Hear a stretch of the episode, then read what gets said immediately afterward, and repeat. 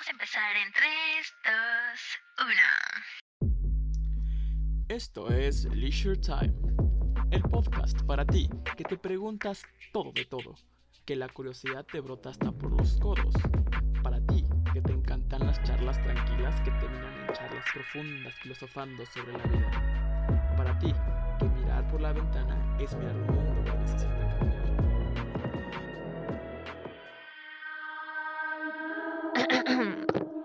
Sí, hola, buenas noches, o buenos días, o buenas mañanas, o lo que ustedes estén viviendo en este preciso momento.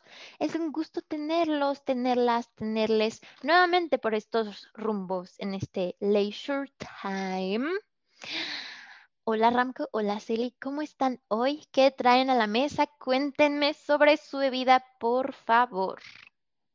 Hola, hola, ¿qué tal, mundo? Este, pues ahora traje realmente este, algo de, de agua realmente. Má- Más, que nada porque es, creo que es un, este, lo, lo amerita el, el tema. Creo que es algo que se debe de tratar como con cierta transparencia o pues o, o como que con cierta sobriedad, ¿no? Entonces, este, por eso elegí este un poquito el agua, ¿no? También porque es buena para el cuerpo. Amén. Yo también, agua simple, porque el tema lo amerita y totalmente de acuerdo con, con el- es buena para el cuerpo. Cero vicio. Toma agua. Aquí, sí, sí, sí, aquí amamos todo lo que sea bueno para el cuerpo, para el ser, para la vida. ¿Y tú? Yo esta vez traje té, repetí la bebida pasada y es té para los nervios, porque este tema me trae nervios. Sí, y creo que es algo justo muy importante que cabe, que es, que es bueno aclararlo desde el principio sobre que em, queremos procurar no compartir ninguna postura al respecto, y en específico nuestra, sino sobre todo presentar datos y aprender sobre este tema, compartirles la información que hemos encontrado y que de alguna forma podamos seguir apoyando con esta lucha. Solo súper rápidamente eh, un breve comercial. No, no, no, no, no. A ver, regresémonos. Ok, uf, el té para los nervios no está funcionando. Necesitamos aclarar, compartir antes los asuntos pendientes, que es la invitación nuevamente a que ahora sí, este jueves a las 7 pm se nos unan para charlar por Zoom sobre el artículo, en específico sobre la fraternidad. Y Jess puede generar y cambiar el espacio y mutar hacia lo que tenga que mutar. La idea es encontrarnos en este espacio virtual, en este momento, para compartir nuestras ideas. Y bueno, sí, eso era lo que teníamos pendiente. Ahora sí, cuéntenos ustedes qué bebida tienen. Suena rico. Mm, sí, sigue siendo demasiado buena lección. Muy bien, persona, muy bien. Esto sigue siendo interactivo, oigan. 2021 es este, interactivo. Exacto. Bueno, y ahora sí, saltamos. Ah, Ay, ¿cómo era? ¿Cómo era? A lo que te traje, Crescencia. ¿Será Crescencia? Alias a lo que le truje chencha. Exacto. Estamos intentando popularizar la frase, amigos, amigas, amigues, así que ya saben, en vez de decir a lo que nos truje chencha, Ramco, por favor, la frase. A lo que te traje presencia. Seguimos practicándola. Pero por ahí va, justo. Ah, con esto, bueno, hablemos sobre la fecha súper importante. Este episodio lo estamos grabando justo este 6 de febrero y va a salir al aire justo el 9. Sin embargo, pues en nuestras redes hemos compartido información y todo eso para irnos acercando al tema, pero ahorita queremos profundizar al respecto. Así que, Celi, por favor, compártenos el mensaje de la ONU sobre esta fecha. Muy bien. eh, bueno, voy a citar lo que dice la ONU. Eh, No hay tiempo para la inacción global, unión, financiación y acción para eliminar la mutilación genital femenina. Con esta filosofía, en 2012, la Asamblea General de la ONU designó el 6 de febrero como el Día Internacional de Tolerancia Cero para la Mutilación Genital Femenina, una jornada de concienciación para ampliar y dirigir los esfuerzos para la eliminación de esta práctica. Es un tema fuerte, bastante fuerte. Y pues para empezar podríamos comentar como, bueno, en sí, ¿de qué trata la mutilación femenina? Pues realmente es algo que, que hemos estado leyendo, como, como este, comentábamos hace rato, ¿no? O sea, no, queremos presentar ninguna postura al, al, hecho porque hemos visto que pues sí tiene como muchas connotaciones sociales, culturales, ¿no?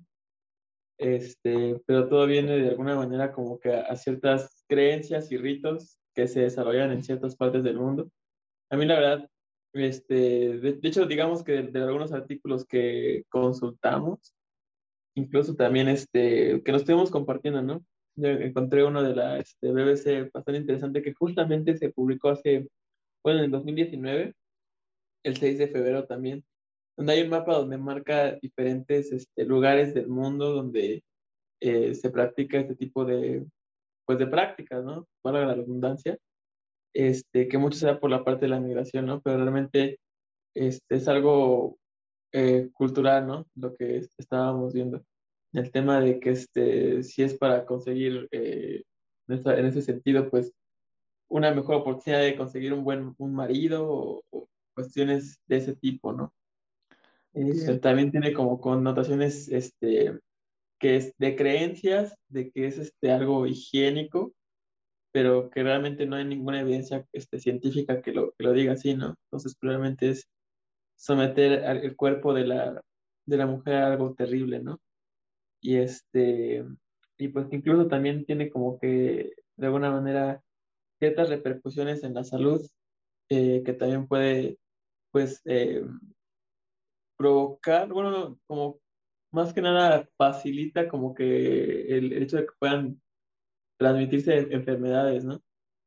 Entonces sí es algo como, como dicen, algo muy, muy fuerte, algo, algo delicado. Hay testimonios de justamente personas, eh, eh, chicas que fueron así como, pues de alguna manera aquí, este, sometidas a esta práctica, que la verdad es que sí, muy, muy, muy, muy terrible.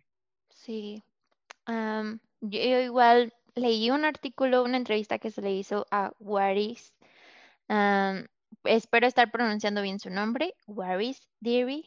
es una modelo somalí, modelo, activista y escritora somalí, que justo pues sufrió esta práctica, ¿no? Y dentro de esta entrevista en concreto, definen que la OMS, la Organización Mundial de la Salud, define la mutilación genital femenina como la extirpación total o parcial de los genitales externos femeninos o las agresiones a los órganos genitales de las mujeres por razones culturales, religiosas u otras con finalidad no terapéutica. Está dividida en cuatro tipos, que es la supresión del prepucio o capuchón del clítoris y de la parte externa o la totalidad del órgano, supresión del clítoris con la extirpación total o parcial de los labios menores, supresión de parte o de todos los órganos genitales y posterior sutura, sutura de la apertura vaginal dejándose solo un pequeño orificio, infibulación. En este caso y para la vagina no se cierre del todo para que la vagina no se cierre del todo. Se introduce un cuerpo extraño como una cerilla o una pajita de cereal. A través de ese pequeño orificio, gotita a gotita del flujo menstrual y la orina. Punción, perforación o incisión de clítoris y o de los labios, cauterización del clítoris y o de los labios, raspado del tejido que envuelve el orificio vaginal o corte de la vagina, introducción de sustancias o de hierbas corrosivas en la vagina para causar sangrado o, con la finalidad de estrechar el canal vaginal y cualquier otro procedimiento por el que se lesionen o mutilen los órganos genitales femeninos. Y pues Quizás esta información sea demasiado explícita, pero pues creo que es forma también de informarse realmente sobre lo que está sucediendo y no solamente nombrarlo con vagas ideas, ¿no? Estas prácticas justo suelen llevarse a cabo por una comadrona o una anciana eh, de importante posición y por lo regular no tiene formación sanitaria ni médica y llega a hacerlo con ah, instrumentos que no son los mejores. Dan un ejemplo aquí sobre que pueden ser como hojas de afeitar o trozos de vidrio. Y como Ramco mencionaba, llega a ser una práctica que suele considerarse como un ritual importante de iniciación para las jóvenes o cuando justo quieren comprometerlas con un marido o de, incluso llegan a verlo como por situación moral de la mujer, que tienen que pasar por estas, no sé si la palabra correcta es intervenciones, pero hay muchas ideas que dependiendo, claro, la cultura, es por lo que deciden llevar a cabo eh, estas prácticas con las mujeres. Llegan a ser a veces en las niñas, en las, en las adolescentes o incluso hasta mujeres de 30 años, según estos datos. Y otra información que me parece relevante compartir es que hay muchos países en los que estas prácticas se siguen llevando a cabo y no porque hayan surgido en estos países, sino porque hay varios inmigrantes africanos que han decidido llevar su cultura y esta práctica la han decidido conservar en otros lugares, ¿no? Em, incluso hay em, inmigrantes que deciden viajar de regreso a África para que se les haga estas intervenciones a las mujeres, porque de verdad creen que si no lo realizan, sus hijas no van a tener maridos o que si el bebé cuando nace toca el clítoris de, de su madre, realmente puede ser mortal para los bebés o incluso que si no se les lleva a cabo estas prácticas, eh, las mujeres no son puras o que no van a poder concebir. Entonces, realmente hay muchas ideas que en sus culturas es como muy, muy importante, ¿no? Y bueno, yo creo que lo importante de mencionar es que esto es una total violación a los derechos humanos. Y esta práctica es totalmente primitiva porque, como bien lo mencionan, utilizan instrumentos que ni siquiera son quirúrgicos, que no hay un proceso de anestesia o, que se tengan ahí condiciones higiénicas o algo. Muchas niñas han perdido la vida justamente a causa de esta práctica por eh, desangrados, por em, alguna infección que, llegan a, pescar en ese momento. Entonces, la ONU ha, em, pues ahora sí que ha puesto todos los esfuerzos posibles en tratar de hacer conciencia, eh, fomentar el diálogo con ciertas comunidades que han, pues sí, que han realizado esta práctica por años. Entonces, es importante mencionar que eh, las acciones que, está tomando la ONU están alineadas al objetivo de desarrollo sostenible número 5, que es el de eh, igualdad de género. Y bueno, se han realizado campañas para poder fomentar la educación, dar difusión a la, al tema y la importancia de erradicarlo. Eh, hasta la fecha, más de 2.8 millones de personas eh, pues realizaron declaraciones públicas en las que ellos renuncian a esta práctica. Y bueno, eh, también se tienen programas de protección a las niñas y adolescentes para que, pues ahora sí que ah, eviten este tipo de prácticas porque muchas de ellas se realizan cuando la niña está dormida y literal van, la sacan de la cama y la llevan a, realizar este, este procedimiento. Entonces, este tipo de programas se encargan de, darles protección y hasta el momento eh, 213.774 niñas han, pues, han sido protegidas. Es importante mencionar que con la pandemia, este tipo de programas han quedado suspendidos. Entonces, es importante darle difusión a erradicar esta práctica y, proteger a las niñas. ¿no? Ahorita no sabemos si el, el número exacto, pero es un hecho que, que sin protección eh, muchas niñas se han visto vulnerables y, y yo creo que pues han sido sometidas a esta práctica. Y como, como, como comenta Celi, pues es un tema también este, que, que incluye el, el tema de los de derechos humanos, ¿no? Es algo que también que este, comentábamos, ¿no? Como esa, esa barrera, ¿no? De donde, pues es la parte, pues sí, cultural o, o, o lo que sea, pero también hasta donde se puede de alguna manera permitir este, esta violación a los, a los derechos humanos y la integridad de una persona, ¿no? O sea, sin Sí. tratar de, de, de opinar si es bueno malo o lo que sea, creo que sí es como, claramente como lo, como lo indica la ONU, ¿no? O sea, una, una violación a los derechos este, humanos. Sí, y fuerte. ay, Sí, ¿no? perdón. Y sobre este punto, algo que se me hace muy interesante rescatar de la entrevista eh, de que le hicieron a Didi es que justo le preguntaron que gracias a este papel, porque ella ha sido justo representante desde 1994 en la ONU e incluso fundó su propia organización en contra de la mutilación femenina, y le hicieron una pregunta, ¿eso quiere decir que estás, o sea, con toda esta lucha que estás trabajando, generando, quiere decir que estás en contra de personas de tu propia cultura? Y ella menciona, y cito, así es, desde que lucho contra la ablación, me veo una y otra vez confrontada con el reproche de que me opongo a mi propia cultura, pero la mutilación genital no es cultura, sino una violación de la dignidad del ser humano perpetrada en el mundo entero y que afecta universalmente a todas las mujeres. No estamos hablando sobre danzas, comida o folclore, sino sobre tortura. Es un crimen contra niñas pequeñas. Una niña es mutilada cada 17 segundos. Se trata de un problema concreto que exige una respuesta concreta, un claro e inequívoco no por parte de todos en el mundo.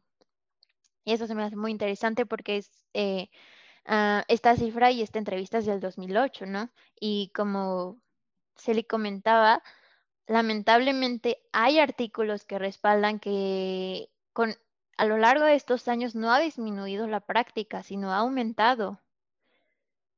Entonces, creo que es importante seguir apoyando este tema o en esta situación de la forma en la que podamos y si aunque sea replicar esta información para que llegue hacia personas que tengan las posibilidades de apoyar de otras formas, pues creo que no nos quita nada compartir información que es importante para proteger a otras vidas. ¿no? Sí.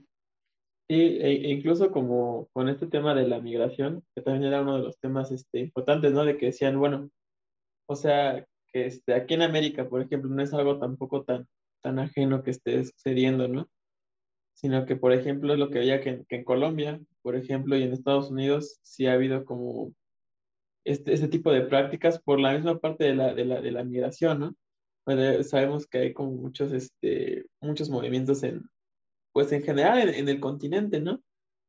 Entonces creo que pues son cosas que pues también desde nuestro continente o desde nuestro país, como dices, alzar la voz al menos o que la gente haga conciencia sobre el tema, este, creo que es algo bastante importante, ¿no?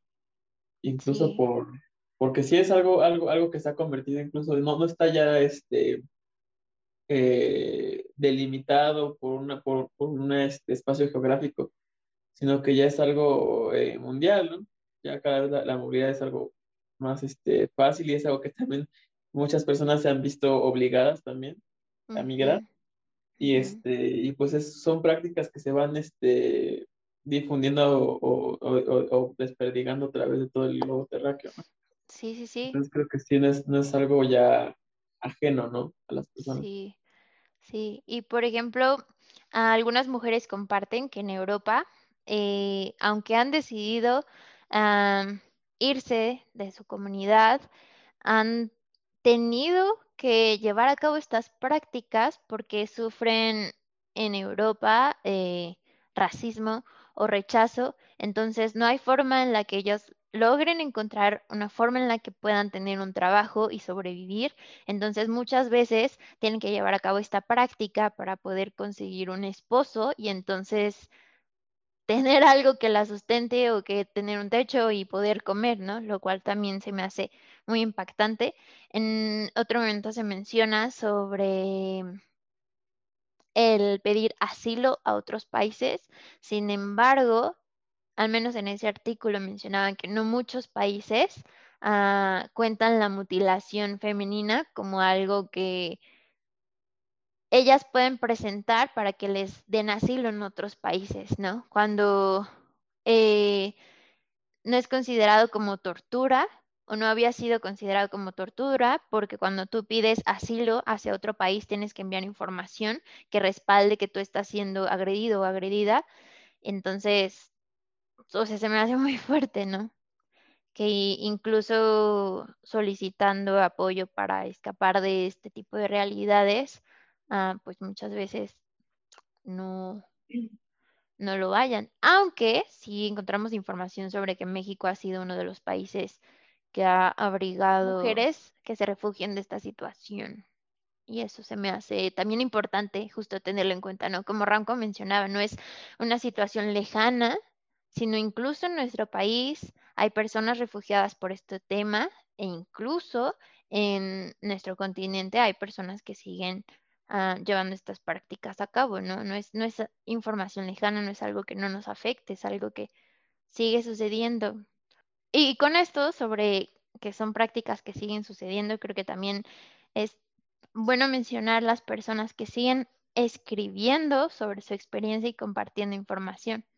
Sí, una de ellas es la escritora egipcia Nawal el Sadawi, espero haberlo pronunciado bien, quien en su obra literaria La cara desnuda de la mujer árabe denuncia por primera vez eh, la mutilación genital femenina. Ella la vivió y, obviamente pues es una forma de, de decir, de alzar la voz eh, ante estas prácticas totalmente pues inhumanas.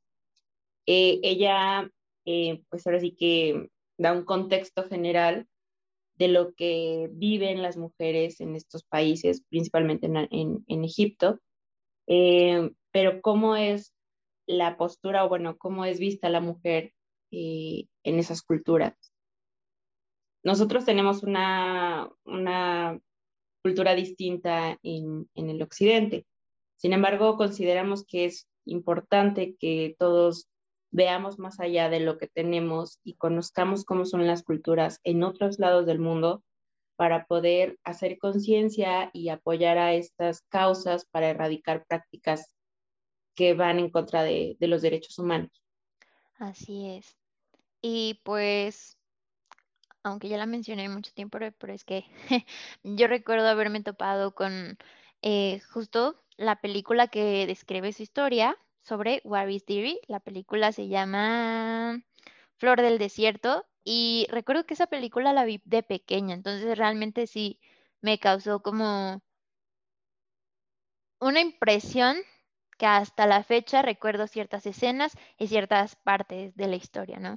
Y pues les invitamos tanto a ver la película como también leer justo el libro que les comparte Celi e investigar si hay otras personas que siguen escribiendo sobre el tema, que siguen hablando sobre el tema, ¿no? Incluso Waris Diri escribió, ha escrito, me parece, son tres libros, en especial se habla mucho sobre Niñas del Desierto, en la que exponen no solo su historia, sino también la historia de varias niñas que siguen sufriendo esto, ¿no? Entonces, creo que hay mucha información y hay que apoyar incluso a estas personas que están compartiendo su historia para que se haga algo al respecto y pues seguir apoyando a que menos mujeres tengan que pasar por esto. Sí, incluso también como a, conocer más sobre el tema realmente en, internet por lo que andábamos viendo como, como dices, ¿no? Además de, la, de, de documentales o películas documentales, libros, ah, hay también mucha literatura que habla sobre, sobre el tema, ¿no? La misma página de la, este, de la UNICEF, la de la ONU, eh, la BBC, o sea, hay como que varias cosas que hablan sobre, sobre este tipo de prácticas y, y, por qué son, ¿no? el, el motivo de por qué las, las hacen. Y como dicen, o sea, no, no hay, no hay mejor herramienta que la, que la información e incluso, como dicen, para pues saber que sí son personas que necesitan muchas veces un refugio o, o, este, o ayuda en ese sentido, ¿no? Para preservar pues su integridad como, como seres humanos, ¿no? Como personas. Entonces es un tema bastante delicado. Así es. Y la verdad, no tengo idea cómo es posible cerrar este episodio porque justo... Y no tomé ni un solo trago a mi té, no sé ustedes su agua, pero es que es que el tema sí te tiene como ah, es fuerte, es muy fuerte, es muy triste, pero ok, para no irnos como tan en sintonía baja ni con los ánimos bajos, simplemente ah, respiremos juntos, juntas, inhalemos, exhalemos y hagamos lo que está en nuestras manos, aunque sea compartiendo información, aprendiendo. Así es, Totalmente. exactamente. Y pues a lo que te traje creencia, crecencia, ¿cómo es? A lo que te traje crecencia. Lo que- Ah. Sí. Bueno, pues gracias por estar aquí. Un capítulo, episodio, un momento más. Este, esperamos de verdad verles el jueves. Escríbanos por Instagram, arroba leisure time, o por WhatsApp 55. Ah, no es cierto. no tenemos aún línea de leisure pero time. uno 800, Leisure Time. Exacto. Para el interior de la República. Bueno, eso. Charlen con nosotros o nosotras, por favor. Y les mandamos un abrazo. Que tengan bella vida. Y manténganse eh, curiosos, curiosas, aprendiendo, inquietos, inquietas y conscientes. Yeah. Yeah, yeah. Y ahora sí a tomarme mi agua porque ya se me fue en frío.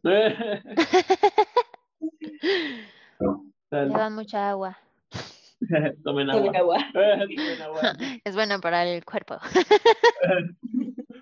Y para la mente, nuestro cerebro está hecho de agua, no sé, ya no recuerdo cuánto porcentaje, entonces es muy importante que bebamos agua, beban líquidos. Y no, pues en general todo nuestro cuerpo, ¿no? Está 70% agua. Sí, ¿no? Sí. Sí, Ahí está. Así es que, pues tomen agua. Tomen agua. Con tomen eso agua. nos vamos. Yeah. Dale, Chao. bye. Arrivederci.